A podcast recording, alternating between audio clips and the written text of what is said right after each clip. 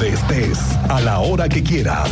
Esto es lo más importante en el podcast de Así sucede expreso del 101.1 FM Estéreo Cristal.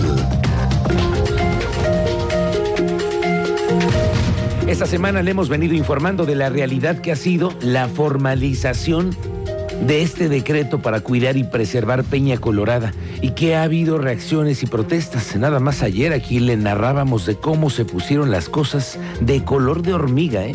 con los que se oponen a esta nueva medida. A quien le llaman en el gobierno como la dama de hierro, la secretaria de gobierno, la señora Murguía, aseguró que existen condiciones para entablar mesas de diálogo con ejidatarios de Peña Colorada.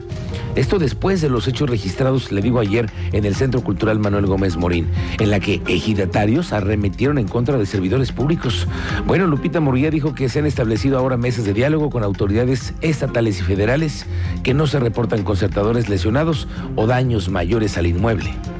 Hay mesas de diálogo en el gobierno del estado, en la subsecretaría de Desarrollo Político y eh, se tienen programadas para la semana que entra también reuniones eh, en la Semarnat y estamos continuando eh, con el, el, diálogo con ellos, escuchar sus puntos de vista. Mire, lo que, es, lo que me parece importante es que hay condiciones ya para el diálogo, eh, tanto a nivel estatal como a nivel federal, y que esperamos que, pues bueno, las diferencias puedan ser atendidas, que sean escuchados y podamos resolver esta situación. El gobernador del estado, Mauricio Curi, aseguró que Querétaro no cuenta con la capacidad económica ni material para atender a todos los migrantes que pasan por Querétaro y que no son pocos. Usted los ve en cada semáforo, en cada semáforo los vemos en el centro histórico, en Avenida Universidad, en Roncopollo permanentemente están, en algunos de los circuitos de Álamos permanentemente están. Bueno, es que el Instituto Nacional de Migración determinó suspender de manera temporal 33 instancias, estancias para migrantes en el país, incluida la de Querétaro.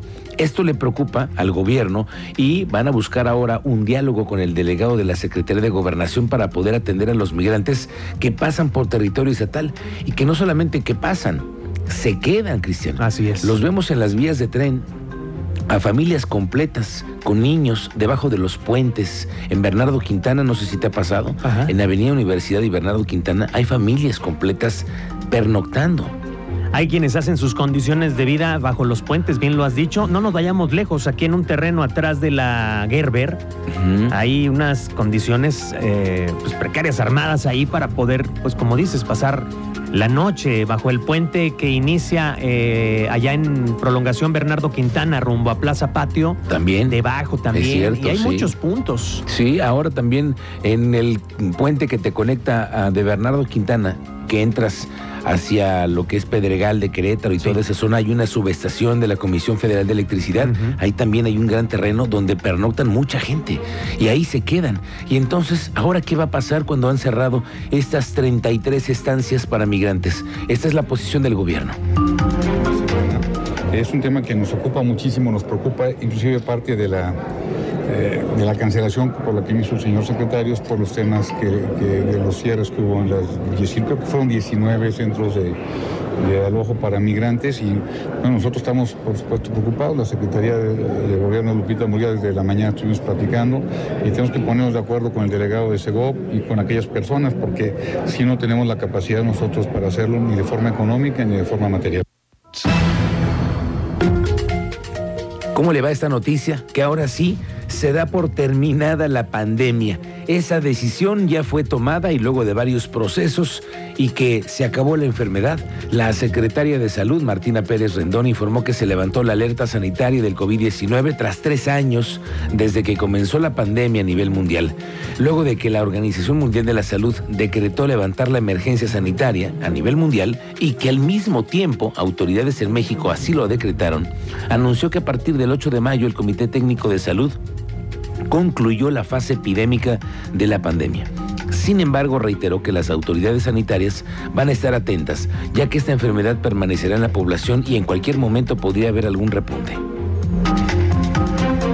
Y bueno, entonces, con todo esto, el Comité Técnico para la atención de COVID de aquí del Estado, que ustedes eh, saben, estuvimos sesionando por mucho tiempo, sigue conformado el comité y tuvimos esta sesión el día 8 de mayo, donde eh, con toda esta información que coincide, aunque la, la, reunión o lo que presentaba la federación fue al día siguiente, pues coincidíamos, o sea, teníamos, aquí está nuestra curva epidémica y entonces eh, la, las pandemias tienen una fase epidémica, es decir, que tienen un comportamiento diferente. Digo, aquí estamos hablando de un padecimiento totalmente nuevo, inusual, y esto duró desde marzo del 2020 hasta abril del 2023. Entonces, termina esta fase epidémica y entonces pasamos a la fase endémica. Y así, así es como le han dado ya el carpetazo al tema de la pandemia y ojalá que así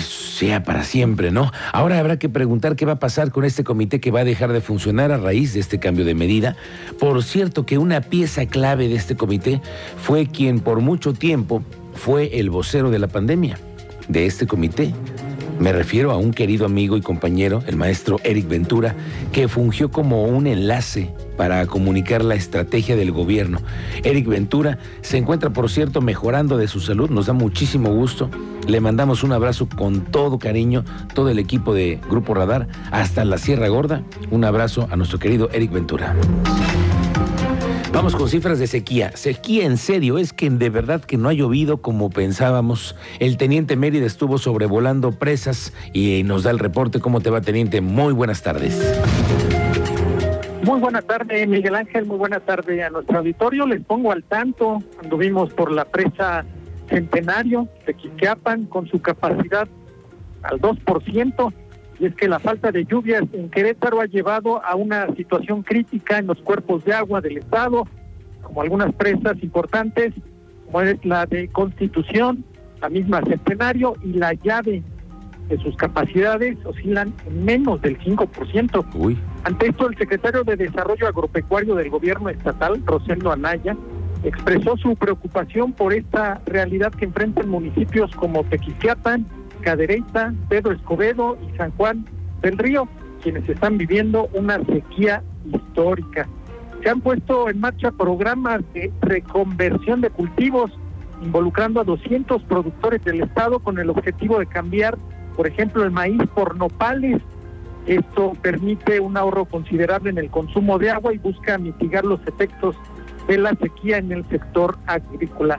En breve tendrán las imágenes aéreas en nuestro portal para que usted vea las condiciones en las que se encuentra una de las presas más importantes en Querétaro, Miguel Ángel. Seca completamente, ahorita lo vamos a ver, lo revisamos más adelante en las imágenes y lo platicamos aquí contigo más adelante. Gracias, Teniente Mérida. Para continuar con la promoción turística de Querétaro, ahora están en Chicago la muñeca artesanal Patrimonio Cultural de la entidad y originaria del pueblo mágico de Amelco. Ya sabe usted, esta muñequita, ahora denominada Lele, sorprendió a los viajeros del Aeropuerto Internacional de O'Hare.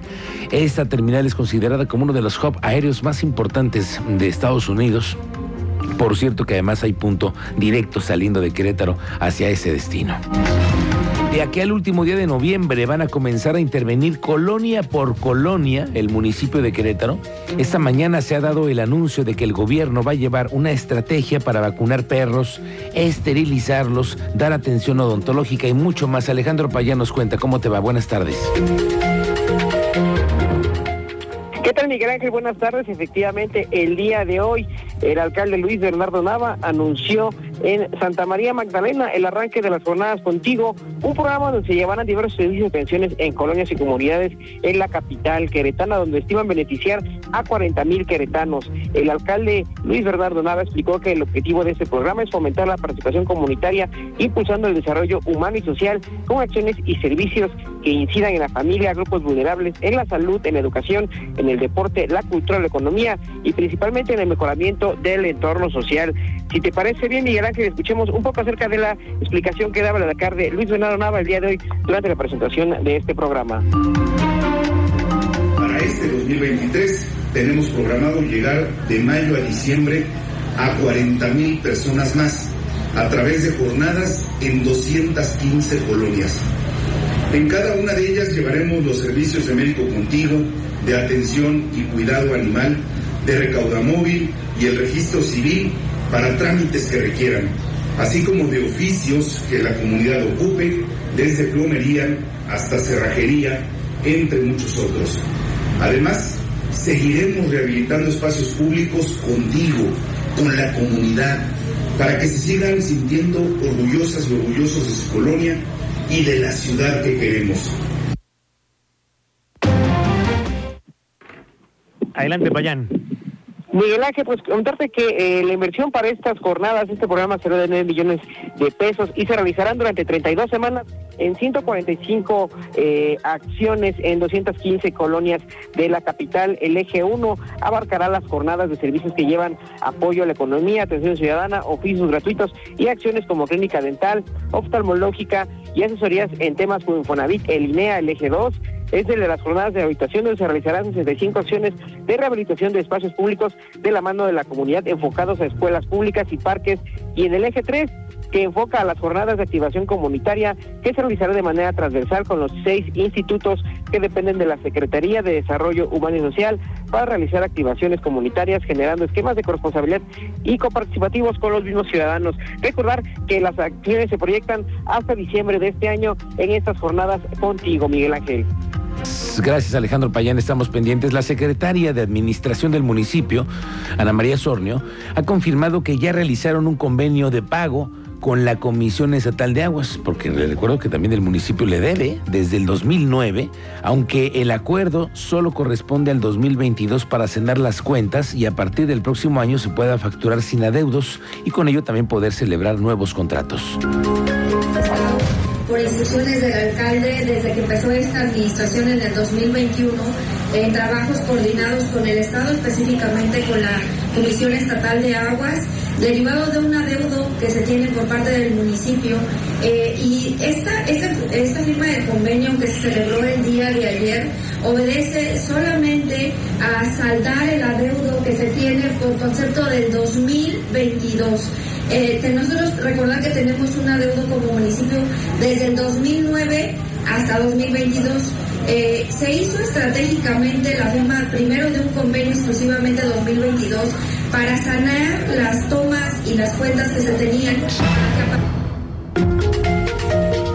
Oiga, ya ve que hay por todos lados espectaculares de campaña. Sí, sí, sí, porque aunque lo quieren disimular con supuestas publicaciones de revistas, sí, sí, oye, no, pues es que quieren. Aquí, ¿cuál crees que uno se va a chupar? 2023 y piensan que. No, no, no, sí, de veras, ¿eh?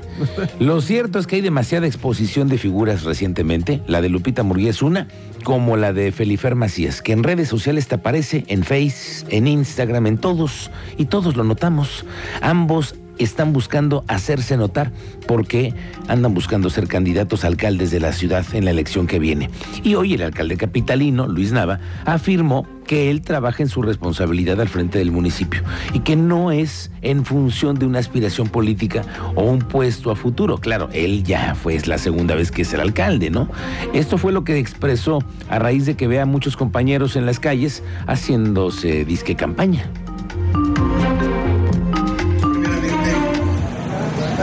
Nosotros, en particular su servidor, yo respeto las publicaciones o las acciones que hagan todas las personas. Creo que son todas aspiraciones legítimas y lo que sí te comparto es que su servidor Luis Nava, yo estoy trabajando no en función de un puesto futuro, no en función de una aspiración política. Yo estoy trabajando todos los días por cumplir el compromiso que tengo con las familias queretanas. Esa es mi responsabilidad y seguiré cumpliendo con esa responsabilidad. Entonces, no me puedo yo distraer porque además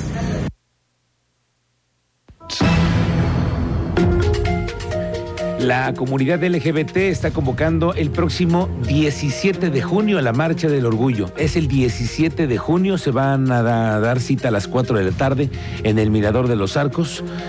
Benjamín Delgado, uno de los organizadores, manifestó que una de las exigencias en su pliego petitorio será que se permitan los cambios de identidad de género sin ningún obstáculo de por medio.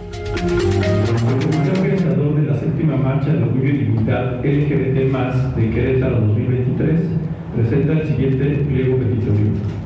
Al Poder Legislativo. 1. Convocar a un foro parlamentario para proponer la modificación al Código Civil de Querétaro y que las personas LGBT más podamos cambiar nuestros nombres en el acta de nacimiento para que pueda coincidir con nuestra expresión de género por medio de un ah, por medio de un adecuado proceso administrativo, ya que el proceso judicial